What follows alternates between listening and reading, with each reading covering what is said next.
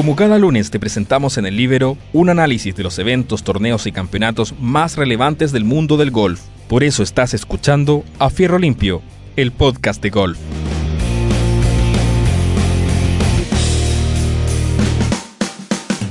Hola, ¿qué tal amigos? Aquí estamos nuevamente en nuestro podcast de golf A Fierro Limpio por el Libero para comentar todo lo que ha ocurrido en la semana golfística coronada por eh, el PGA Championship, el primer Major de la temporada.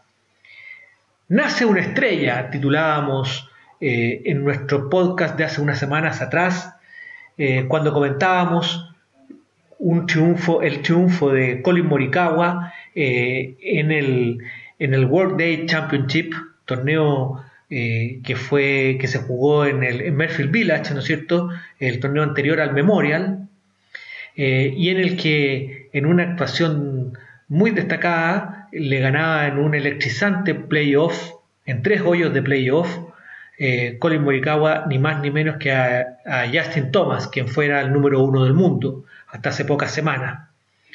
Ahí mostró ya, eh, Colin Morikawa que es de, esos jugadores que, salen muy de tarde en tarde, por esas condiciones que vamos a ir comentando y que quedaron muy de manifiesto en este torneo del PGA Championship, el primer major de la temporada, como decíamos. Hay que recordar que, que los majors este año fueron todos recalendarizados. Eh, y así como, como normalmente el PGA Championship es el último major de la temporada, ahora se jugó eh, como el primero, dejando para septiembre eh, y aparte de la siguiente temporada de golf el US Open y para noviembre el Master de Augusta. Desgraciadamente los organizadores cancelaron el, British Open eh, en Inglaterra, razón por la cual este año vamos a tener solo tres majors. Pero desmenucemos lo que pasó en San Francisco, en, el TPC Harding Park, eh, cancha de 7.234 yardas, par 70, a la orilla del mar, cerca de otras canchas de golf, un sector muy bonito, una cancha eh, que el típico viento que proviene de la costa se ve un poco atenuado por, eh, por, los árboles, unos cedros grandes que, se pudieron ver en, las transmisiones que protegían un poco del factor viento, pero no tanto, eh, porque efectivamente eh, sí en, algunas, en algunos momentos sopló fuerte. ahora bien, se esperaba unas condiciones climáticas más duras para los jugadores y la verdad que al, final del día se puede decir que, que, si bien es cierto hubo en algunos momentos vientos importantes, qué sé yo, eh, no hizo el frío ni, la lluvia que, podría haber generado mayores estragos. Y que desmenucemos un poco cómo, cómo, se fue gestando el triunfo de Colin Morikawa y qué es lo que fue sucediendo en eh, este Major. Comencemos con el día jueves, con un clima mejor al esperado, eh, sobre todo para aquellos que jugaron en la mañana. hay que recordar que que en los dos primeros días, mientras se define el corte clasificatorio, ¿no es cierto? Eh, los jugadores salen en dos rondas, eh, hay un turno de la mañana y otro que, comienza muy temprano y otro que comienza cerca de mediodía y al día siguiente se alternan, los que jugaron en la mañana juegan en la tarde y viceversa. Eh, y el clima eh, fue un factor eh, que influyó y que estuvo más benigno en la mañana que en la tarde en este primer día de Mayo, al punto que en la ronda de la mañana se promedió 70,67 golpes, recordemos que el par era 70, con 31 score bajo par. Sin embargo, en la tarde el promedio subió a 71,56 golpes eh, con un, y con solo 16 eh, score bajo par. Joaquín Niman estuvo en la ronda de la tarde y se vio quizás muy complicado con, las condiciones eh, y, que no fueron las mejores para su juego agresivo, como vamos a comentar en relación a lo que dijo después de terminar su actuación en este Mayor Joaquín y cerró una ronda con más 5 que prácticamente hipotecó eh, lo que pudiera ser eh, su semana eh, y su actuación para el fin de semana, ya que de verdad lo dejaba muy resacado en el tablero. Hubo entre los que jugaron en la mañana buenos scores como el menos 5 de Jason Day, un menos 4 para varios jugadores, Tiger Woods también jugó en la mañana y tuvo una, cerró una buena ronda de menos 2, por lo que se esperaba un día interesante eh, para el día viernes. Eh, la, verdad que eh, Joaquín jugó en la mañana y mejoró notablemente su participación, cerrando con menos 1, pero con un global de más 4, lejos del corte clasificatorio que estuvo, estuvo en más 1. Eh, la sorpresa fue en la jornada del día viernes el 65 eh, del chino Hatton Lee para ponerse eh, con menos 8 y dos golpes de ventaja sobre su siguiente escolta. por primera vez en su historia y por primera vez en la historia de un chino, de un golfista chino, dominando el tablero en un mayor. Hatton Lee, jugador flaco, alto, ustedes lo, habrán podido ver eh, en televisión, jugador muy simpático, se ríe hasta cuando hace doble bogey, o sea, la verdad que eh, es un jugador que, es muy eh, reconocido por sus compañeros y él mismo decía que ni se la creía el, resultado que estaba y que él pensaba eh, que, podía ser muy difícil mantener eh, ese lugar en, en, los días venideros. Bueno, y así fue. Y, y, no estaba muy seguro de su pro golf incluso al punto que, fueron muy populares esas imágenes, ¿no es cierto?, donde se quedó, probablemente fue el último en salir del club ese día viernes, porque se quedó pues, practicando y practicando y practicando eh, en el driving range eh, para ver si encontraba más seguridad en su juego. Joaquín Niman, decíamos, eh, hizo unas interesantes declaraciones al terminar su participación. Eh, y reconoció eh, que su agresividad eh, en el juego, que muchas veces le da tantos verdes y buenos resultados y que es muy reconocida por el arrojo que tiene, podía en los medios generarle al final cierto ser un poco contraproducente esta agresividad porque eh, si uno no llega exactamente donde la quiere colocar, eh, el castigo puede ser muy alto porque, porque lo, por el RAF, por las posiciones de las banderas, etcétera, etcétera, digamos. Entonces, eh, quizás esta fue una enseñanza importante la que él rescata de este mayor, en términos de que le dieron pistas sobre cómo se deben encarar estos torneos tan especiales. Declaró que fue una semana rara, se sentía jugando bien, pegándole bien a la pelota, eh, y veía él eh, la cancha que desde los fairway, eh, jugando desde los fairway, podían hacerse score. Sin embargo, él no estuvo muy fino, no aceptó muchos fairways y eso le terminó pasando, la, pasando la cuenta. Cree él, como decía al final de su participación, que va por buen camino. Eh, Joaquín va a estar en el, en el Windham Championship de esta semana, último torneo antes de los playoffs de la FedEx, así que eh, esperemos que eh, mejore sus actuaciones. y sigamos entonces con lo que fue el resto de los días. el corte clasificatorio, como dijimos, estuvo en, en más uno. Y llegamos al día sábado, el tradicional Moving Day donde se mueven los scores. Y como era esperable, Hatton Lee no pudo eh, mantener eh, su lugar. Eh, tuvo una, fue la peor ronda de los primeros 15 jugadores, por lo que bajó bastante en el tablero. subieron DJ, o sea, Dustin Johnson, Colin Morikawa, eh, Scotty Scheffler, que fueron también actores fundamentales el día final, el día domingo. La cancha, eh, como fue la tónica, eh, del hoyo 1 al 7 eh, fue amigable. ahí se lograron durante toda la semana los, los mejores resultados. Esos hoyos ese día, el sábado, por ejemplo, para graficarlo un poco, eh, dieron en total menos 22 entre los jugadores. Sin embargo, después venía la parte complicada de la cancha, fundamentalmente el par 3 del 8, el larguísimo par 3 del 8 y el par, y el, par 4 del, del 9. Eh, eso, solo de esos dos hoyos jugaron más 23 entre los jugadores.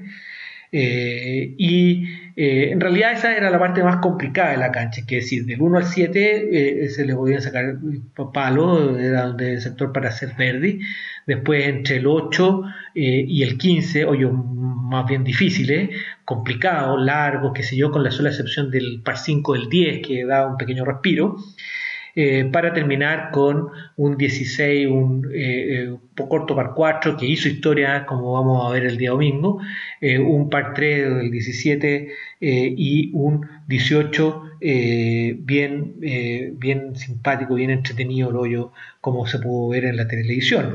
Precisamente en el hoyo 18, el día sábado, fue el notable pat de 95 pies de, de Bryson de Chambó para Verdi. Y así llegamos a el día final, a el día domingo, donde eh, el tablero se apretó a tal nivel donde en el hoyo 13, eh, cuando el grupo final iba en el hoyo 13, había siete líderes, el torneo reconocía siete líderes con menos 10 golpes.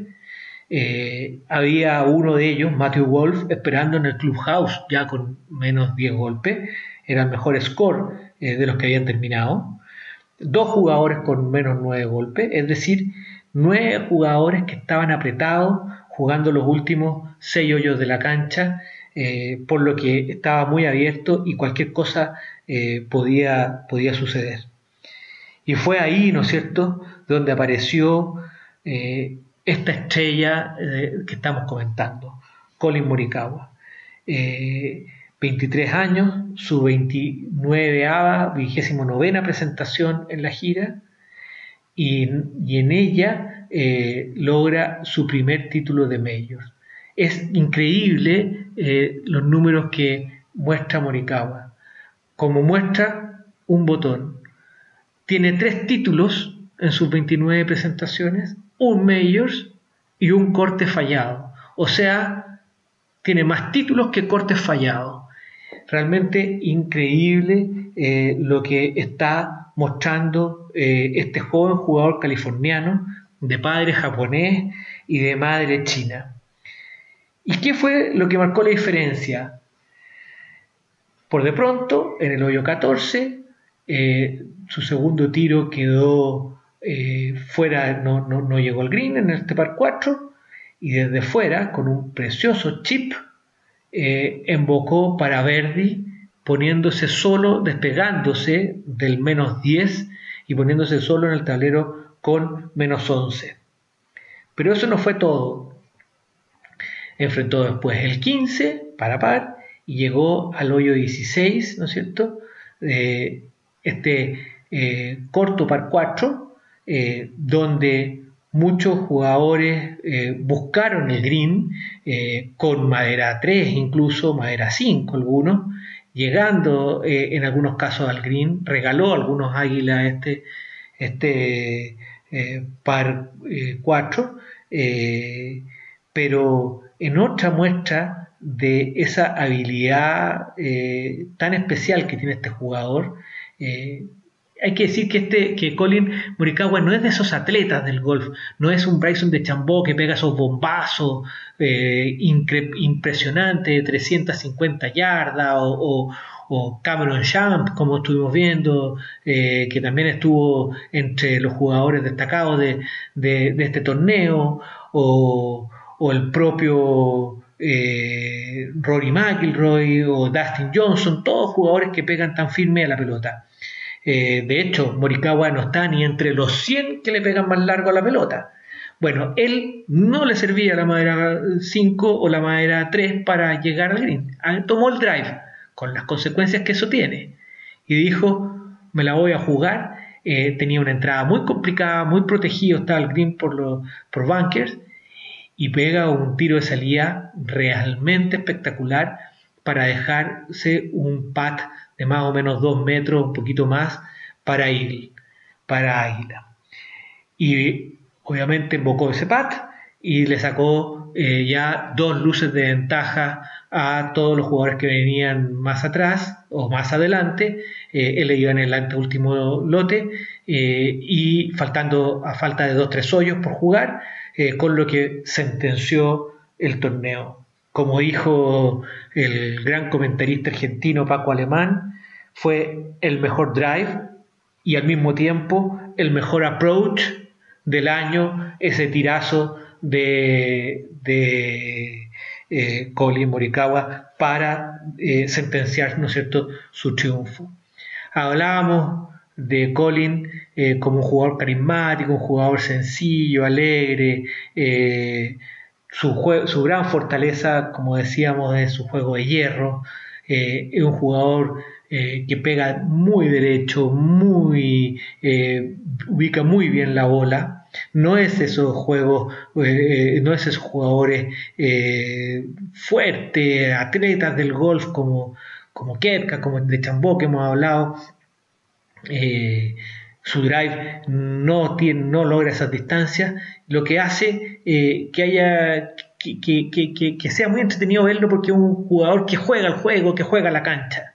Eh, que, tiene que estar eh, buscando tiro eh, siempre y eso hace muy muy interesante jugarlo y probablemente como decíamos estaremos lo estaremos siguiendo muy de cerca porque está rompiendo todos los números. Yo, lo tenía siempre incluido dentro de, la patrulla juvenil. Hablaba de que él con, con el noruego Hobland con el propio Matthew Wolf que terminó tercero o cuarto, mejor dicho, con, en el grupo de los que terminaron con menos 10.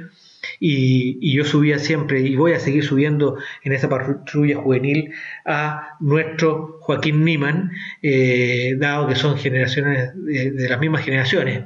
Así que eh, vamos a ver cómo, cómo sigue adelante esta patrulla juvenil que hoy tiene, de la cual hoy se despega un poco eh, Colin Morikawa.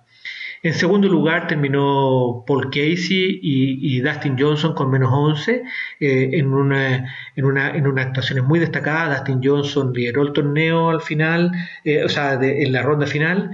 Paul Casey con un juego muy, muy consistente. Eh, un bogey prácticamente desde el día viernes en adelante. la verdad que da, gusto verlo de vuelta al inglés en los primeros lugares cuatro jugadores, cinco jugadores eh, terminaron en cuarto lugar con, con menos 10, eh, de Chambó, Jason Day, el australiano, que sigue siendo top 10, pronto vamos a tenerlo ganando nuevamente, eso seguro, eh, anótenlo eso, Matthew Wolf con menos 10, Tony Finau con menos 10, bueno, él no es de extrañar que mm, tuvo posibilidades, pero, pero Tony Finau, eh, todos sabemos y lo hemos comentado en otras ocasiones lo que le cuesta cerrar torneo. Scotty Scheffler, otro de la generación joven, también con menos 10. Entre los notables, destacar que Tiger Wood terminó 37 con una muy buena ronda final de 67. Hizo 68 el viernes, el jueves, 72 el viernes, 72 el sábado y 67 el día domingo. Eh, Después, entre los latinos, pasaron el corte Abraham Anser y el argentino Emiliano Grillo. Ambos terminaron en posiciones relegadas. Abraham Anser 43 con par de cancha, Grillo en el lugar 66 con más 3. No pasaron el corte los otros tres latinos, Joaquín Niman, como hemos señalado, el mexicano Carlos Ortiz y el eh, colombiano Sebastián Muñoz. Eh, con los resultados eh, de este torneo, John Ram recupera el número uno, eh, desplazando a, Justin Thomas, y Colin Morikawa queda segundo en el ranking de la FedEx, pero quinto en el ranking mundial. La verdad que está llegando a pasos muy, muy rápido a los primeros lugares de los rankings. Joaquín eh, sigue eh, entre los 25 primeros del ranking de la FedEx y como decíamos tenemos esta semana que viene eh, el último torneo regular de la temporada, el Windham Championship en Greensboro. Joaquín Niman dijo que lo iba a jugar, que la cancha le gustaba, se sentía cómodo en esa cancha.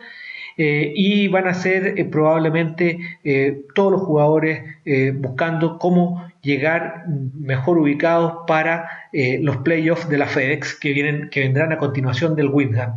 Como sabemos, son tres torneos donde el primero lo juegan los 125 primeros del ranking de la FedEx, eh, el segundo los 70, incluyendo los 70 que queden después del torneo, del primer torneo, y, cierran eh, los 30 primeros eh, del ranking para disputarse el primer lugar de la FedEx.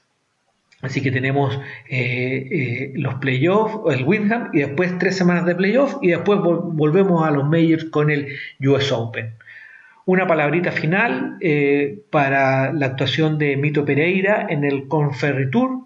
terminó en el lugar 14 con menos 5. La lástima fue que en el último hoyo, en un par 5 en esta cancha, estaba pateando para, para Verdi un pad corto para Verdi eh, y que por qué era importante porque de haberlo invocado eh, habría terminado un poco más arriba eh, en el tablero y le habría permitido asegurar un lugar en el US Open porque se produjo el primer corte, los cinco jugadores que los primeros cinco del ranking del Conferry al día al día de ayer eh, eh, eh, ganaban tarjeta las primeras cinco tarjetas del Conferry para el US Open. Mito terminó en el lugar sexto pero hay todavía otra posibilidad eh, en función de los torneos que quedan para tomar las otras cinco tarjetas que eh, el US Open decidió darle a eh, los participantes del Conferry. Ojalá que, Pereira, que ha tenido tan buen año en el Conferry, pueda lograr su, su cupo para el US Open y en una de esas tenemos entonces dos chilenos en el siguiente Majors. Bueno amigos, eso ha sido eh, nuestra entrega de hoy y estaremos el próximo lunes como siempre en un nuevo capítulo de A Fierro Limpio con los entretelones de eh, el golf chileno y mundial. Hasta luego.